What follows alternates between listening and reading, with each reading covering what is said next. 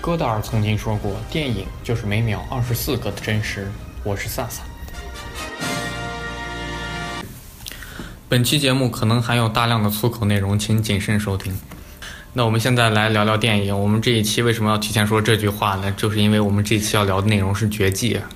这部都不太能称作电影的电影。而为什么我们要聊这部电影呢？确实是因为它已经快下映了，所以也我们在这聊也不会让一些观众本着一些猎奇的好奇心，看看它到底有多烂，去给这种烂片去增加票房。而且，说实话，这两周确实没什么电影好聊的，所以我们这一周来聊聊《绝技》。那在聊这期节目之前呢，各位听众如果有什么想说的话，嗯，可以通过评论、留言、私信的方式，在各个平台：喜马拉雅、荔枝 FM、蜻蜓 FM、嗯，苹果 Podcast 平台和网易云音乐上关注我们，并对我们发出一些你的建议和想法。那我们现在来骂骂《绝技》。已经直接骂了，不用聊聊来说。对，那确实我们也是，虽然可能我们这个节目，我我们说了不给这样的片子增加票房，那我们本着客观态度，还是让一个人让萨萨去看了一下，然后我我跟十四呢就就为了就本着我们这个不看这个保护视力，保护视力，爱护眼睛的原则，这个就也是为了不让他因为我们这样又多两张票，所以也就义正言辞的没有去看，就是这样。好的，那我现在来聊聊这部电影，来讲讲这部电影的基本内容，也都是大家很熟悉的。嗯，它是一个呃国别属于中国大陆内地，然后它导演是小四郭敬明，然后他的呃一些出品方，比如说乐视影业啊这些，大家可能也没有什么想法，那就不聊了。然后他的一些主演。嗯，范冰冰、吴亦凡、陈学冬、陈伟霆、郭采洁、林允、严屹宽、王源、杨幂、李治廷这些名字，大家听出来就是很强的一种圈钱的感觉。这些人，嗯，比如说范冰冰，她其实我们这一周、这个月、上个月很有名的一件事情，就是范冰冰和冯小刚一起的那个电影《我不是潘金莲》。它下映了，那其实是在柏林电影节上还拿过奖的，是一个很有趣的一个电影。它是全整部电影都是圆形画幅，就是你整部电影你只能看到中间一个圆里面有画面，剩下周围全是黑的。这也是很有意思的一种拍法。但是，呃，范冰冰在里面的角色也是我认，呃，我没有看，现在还没有公映，但是据说可以撑起，他拿了柏林。哎，拿了圣丹斯电影节的影后提名吧？还是？哎，拿了奖。嗯呃，不拿拿了奖吗？应该是拿了奖吧。嗯，我记得反正是一个影后级别的范冰冰，但是这部电影里她又表现了她的最下限，而且在一半年之前的另一部呃烂片大巨制《封神传奇》里也有范冰冰的亲情出演，所以可以说范冰冰这人确实。怎么说呢？她需要有好的导演去调教她，她可能确实不太会表演。然后真剩下来的一些，呃，嗯，郭采洁不用说，他和郭敬明其实合作非常密切。然后一些陈学冬，嗯，那就是确实是没有什么演技的一个小鲜肉。然后吴亦凡其实他虽然也是小鲜肉，但他演技其实也是在，嗯，冯小刚那部《老炮》里面其实。是他的演技，我认为还是比较值得肯定的。相比于我们的金马影帝李易峰而言，还有一些其他的，比如说林允呀、王源啊，这个不用说了，这就是用来圈钱拿票房的。嗯，李治廷、杨幂同样如此。然后这部电影其实我看完之后的感受，其实他在。这部电影在宣发时的一个重要的卖点就是真人 CG，啊，它其实属于是动画片，因为它全部的，呃，电影全部都是由真人 CG 那个动作捕捉、人脸捕捉，它 3D 建模之后做成了一部动画片。而这部电影它其实我看的时候效果，在一些简单的效果上其实还是不错的。这。不能因为它是绝技，我就否定它的某些价值。它的建模啊，它的一些微小的表情，确实，呃，比我想象中要好。他也是，他毕竟是顶着中国第一部全真人 CG 电影的这样一个名号，他的一些呃文戏里面的表情啊、动作啊，都是那个真人 CG，我认为效果是还是不错的。但是，呃，确实有它的局限性，在一些武戏、武打戏里面，他那个真人 CG 的短板就表现出来了。那个动作捕捉应该是不能捕捉太快的，或者说太复杂的动作，所以说。嗯，在武戏的那一部分，其实看起来是非常的尴尬，像木偶，而且，呃，很多角色的模型，就里面电影里的人物，在武戏那一部分，我感觉都掉到了恐怖谷里面。要不要让十四来讲一下什么是恐怖谷？就是，呃，我也忘了那个数据是多少了，反正就是日本科学家发现，就是他们做那个仿真机器人的时候，如果它那个相似度。就是跟人的相似度达到一定一个百分之多少的时候，我记得是九十，我我忘了，然后就会觉得让人看着觉得很吓人。嗯，对，就是这样。其实并不是，呃，越像人类，他人越喜欢他，然后他的呃亲和力越高，反而是在百分之九十几的时候，是人看起来是很可怕的。就像一些呃中科大或者说日本的一些机器人，那些仿真机器人，其实你看它。呃，皮肤什么都非常像真的，然后脸也像，但是二目无神，你就看起来看起来有点很诡异的感觉。然后这部电影在武武戏那一部分也是同样的，然后让我感觉是动作很僵硬，然后他然后他表情也非常的恐怖诡异。而这部电影呢，也是按照郭敬明之前的一部畅销小说《绝技》而改来的。而确实，这部小说里小说。小说其实都没写完，但是他就已经开始拍电影了，所以他可能，而且这部电影它后面，嗯，是有一个开放式结尾的，所以必定，这是一个灾难性的消息，它必定是会有下一步的，所以说这这也是希望大家不要期待，然后所以，呃，这部电影呢，其实我觉得最大的特点，因为我没有看小说，而且确实也表现了郭敬明的一些写作水准。嗯，比就举个例子，就拿这里面所有人物的名字来说，范冰冰饰演的角色名字叫鬼山连泉，哎，然后陈伟霆饰演的角色名字叫幽冥，念几个就差不多。然后还有什么林允饰演的角色叫天鼠幽花，就这样，你感觉就像咱们十几年前用的网名那种感觉。所以说，他他们念起来不会觉得尴尬。对对对，我看的时候我们都觉得尴尬，但我觉得他们捕捉的时候也真是演员的功底够好，能控制住没有笑出来。而且这部电影我觉得其实有很多槽点，这不用说，它肯定有很多槽点。但从电影本身的一些槽点来说，它呃一些嗯第一部分，他为了迎合他的观众的需求，比如说其实。他郭敬明的主要的粉、主要的观众就是一些青春期的对社会没有什么了解、充满幻想的无知小姑娘，然后通过他的书和他的电影，包括《小时代》，其实都是以这样的一群人为受众，所以这部电影也是很好的卡热点，卡住了他们的胃口。这里面陈学冬和吴亦凡强力卖腐，就不是不是表现出偶尔的流露，或者说侧面反应。嗯，比如说，其实我们看过《万呃 X 战警》里面老版万磁王的扮演者，英国的伊恩麦克莱恩爵士，他其实就是一个在英国首先出柜的一个著名的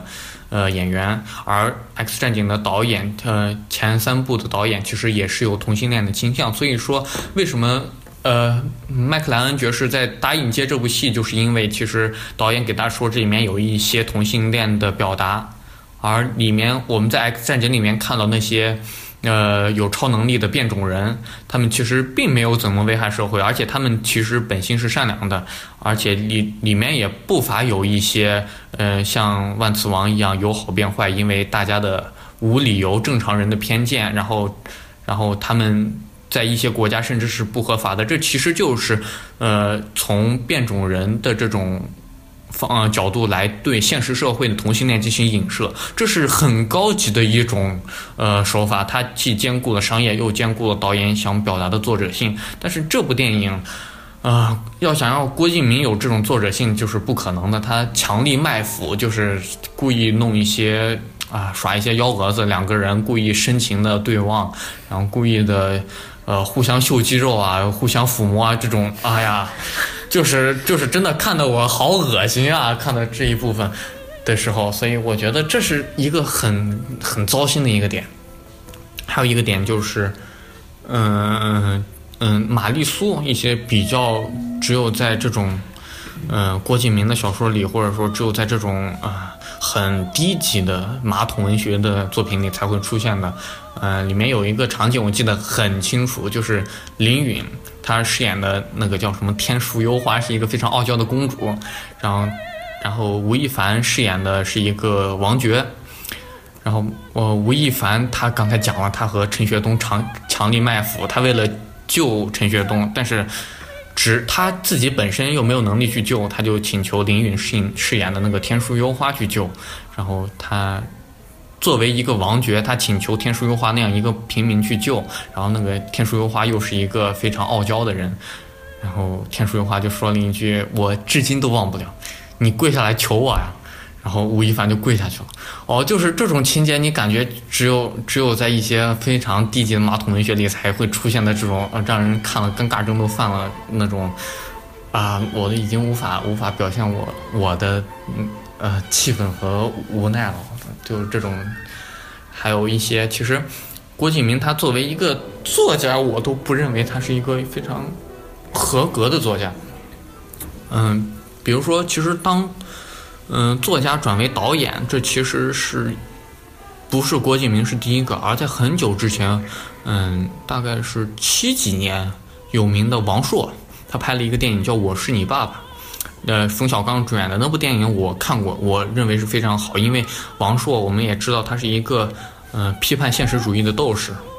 他的电影里面有很多现实性的社会性的表达。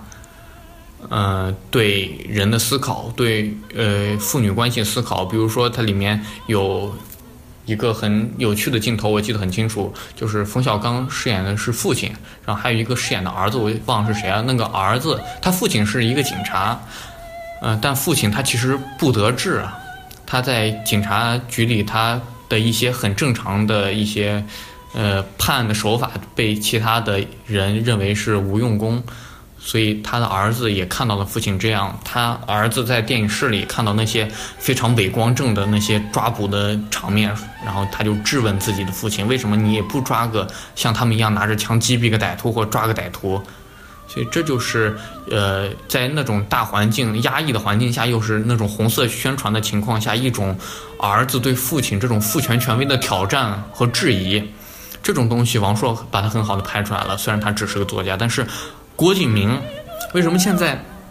玄幻小说这么流行呢？因为玄幻不需要有任何的现实基础，他们可以随意的胡编乱造，只要是架空起来的都没有关系。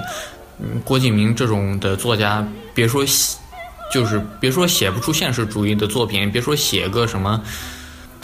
别魔幻现实吗？啊，别说他写不出一些像莫言啊这些。很现实主义的作品，他连一些什么《平凡的世界》啊这种作品，他也是写不出来，因为他原完全是超脱超脱现实的，就是说白了就是胡编乱造。所以说，他从作家这一角度，他都不是一个非常合格的作家，而且他从导演来说，就更不是一个合格的导演。其实，为什么我们骂郭敬明骂的这么惨呢？其实我后来也很认真的去考虑这个问题。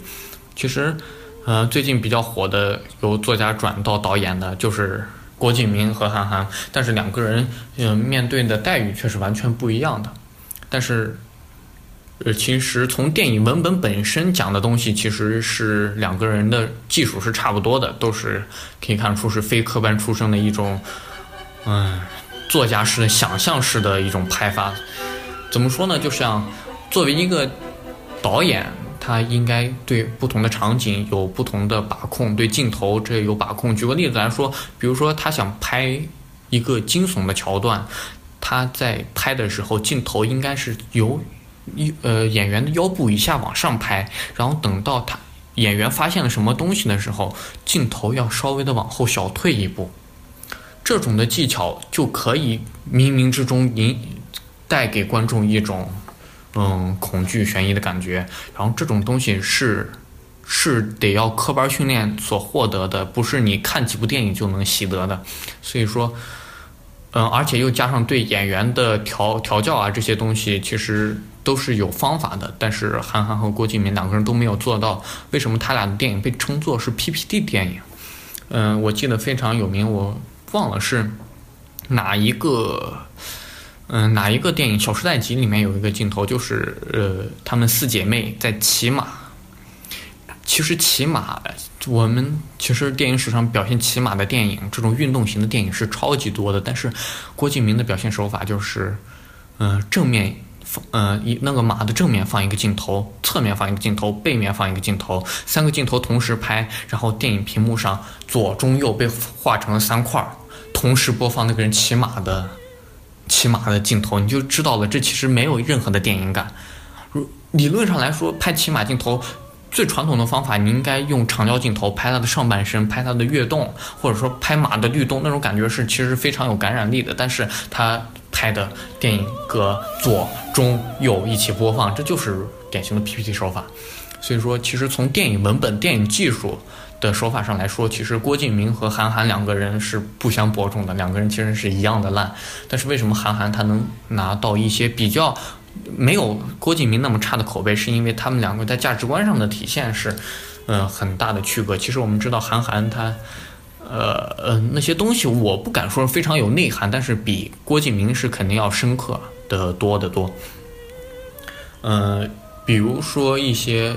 其实嗯，就像韩寒在他的《后会无期》里拍的那些，其实是很现实的桥段，比如说仙人跳。嗯，你们知道什么是仙人跳吧？嗯，所以他其实是对这种社会现状的反应啊，然后他对呃在东极岛上那个岛上理想理想主义的破灭啊，他以为在大他买了一个车，他在没出岛之前他买了一个，他没出岛之前他觉得自己岛上路挺宽，结果他到大陆上工作一段时间再回来买了一个车，发现路窄的车都没法开，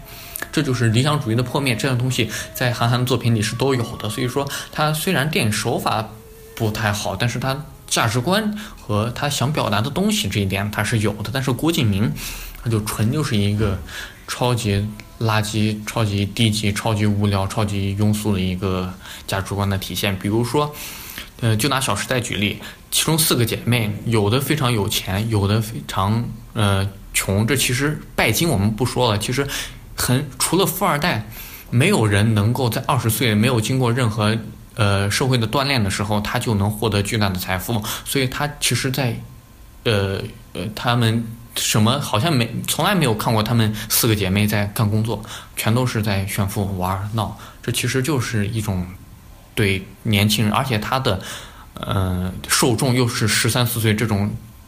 对社会进行刚开始进行思考的这种年轻姑娘。对他们进行这种的不好的拜金的教育，认为他们你到二十岁什么都不用干，只用花钱像他们一样就可以了，纸醉金迷就可以了。这就是一种，其实，在呃郭敬明在嗯价值观上一个超大的问题。还有问题就是，刚刚说了，这四个姐妹其实是不同的家庭背景、不同的出身。嗯，从一些比较深刻的角度来说，她们处在不同的阶级。而阶级矛盾其实是剧烈深刻，而且无法短时间内消除的。比如说，嗯，有部电影就之前很火，叫《七月与安生》。那部电影其实表现的，我认为还是不错的。两个姐妹从小生活到大，但是等到大学的时候，一个去上大学念了呃很好的学校，另一个则呃则去泡吧呀，然后流浪啊，走走了一种很地下的生活方式。等两个人再重新见面的时候。他们在餐馆见面，然后一个受过大学教育的那个人，那个女生她要的拉菲，而对面那个泡吧的她要的是雪花。我对这两个牌子没有什么其他看法，我只是这么一说。所以，然后两个人发现了他们两个之间的区别，然后要拉菲的那个人说没事，我要雪花也可以。然后要雪花那个人说没事，我拉菲也能喝。其实你看这两个人明明是在互相谦让，明明是在互相体谅，明明是。呃，在一种友情的再现，但其实他们两个的阶级矛盾、阶级差异已经体现出来了。一个要，一个就是注定要喝拉菲的，一个注定是要喝雪花的。所以这种阶级矛盾这种很深刻内涵的现状的存在，呃，深刻而呃呃广泛的存在在我们生活中，这些东西在呃郭敬明电影里是没有的。这种东西我们在生活中其实经常见，这才是我们生活的现状，而不是像郭敬明拍那些，哎呀。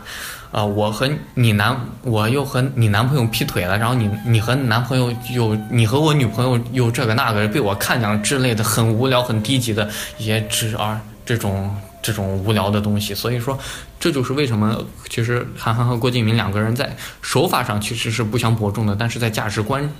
上其实两个人是有天差地别的差别的。而这部电影在豆瓣上的评分也是大家也是很客气打打上了四三点四的高分。我觉得其实这部电影，其实，在嗯《小时代》的时候，郭敬明就不顾，其实有很多人就来骂郭敬明，郭敬明也是嗯特立独行的一直拍到了现在。但是最近因为《绝技》，他其实《绝技》大家也是对呃郭敬明这些电影也就是免疫了，也是了解到了他电影其实是一个空壳子、华而不实的东西，而且反而可能会给人带来很不好的价值观的反向引导。所以说，大家不太看这部电影之后了，然后郭敬明其实票房应该是收不回来，又加上真人 CG 这么比较昂贵的技术，所以他就，嗯嗯，到处的哭天抹泪。他说：“是不是因为我叫郭敬明，所以我做什么都不对？”所以我看了，其实啊很尴尬，因为因为其实骂绝技的人不比骂小时代多多少，但是为什么郭敬明要在这这个绝技，嗯之后哭天抹泪呢？是因为。绝技和小时代最大的区别就是小时代赚到钱了，绝技没有，所以其实他从导演本身的立场来讲，他也不是一个合格的从商业角度一个导演，因为他只想着圈钱，而且你看他的阵容，吴亦凡、王源，嗯嗯，李治廷，呃讲的陈学冬，呃杨幂，这都是考虑到了各个阶级的圈钱需求，所以说他如果只带着，如果你态度不好。如果你的手法不好，我们可以学。比如说像《大鱼海棠》，我们虽然骂得很惨，但是我觉得还是可以给及格的，因为他导演想做一个中国动画的好片子，这是心是可以看出来的。但是水平没达到，那也没有办法。但是郭敬明，如果你就是奔着圈钱去的，那我们骂你，那你就受着吧，因为你叫郭敬明，所以你做什么都不对。好，那这期节目就是这样。我是散散，我是。十四，我是 March，希望大家继续关注我们。那这期节目就是这样，再见。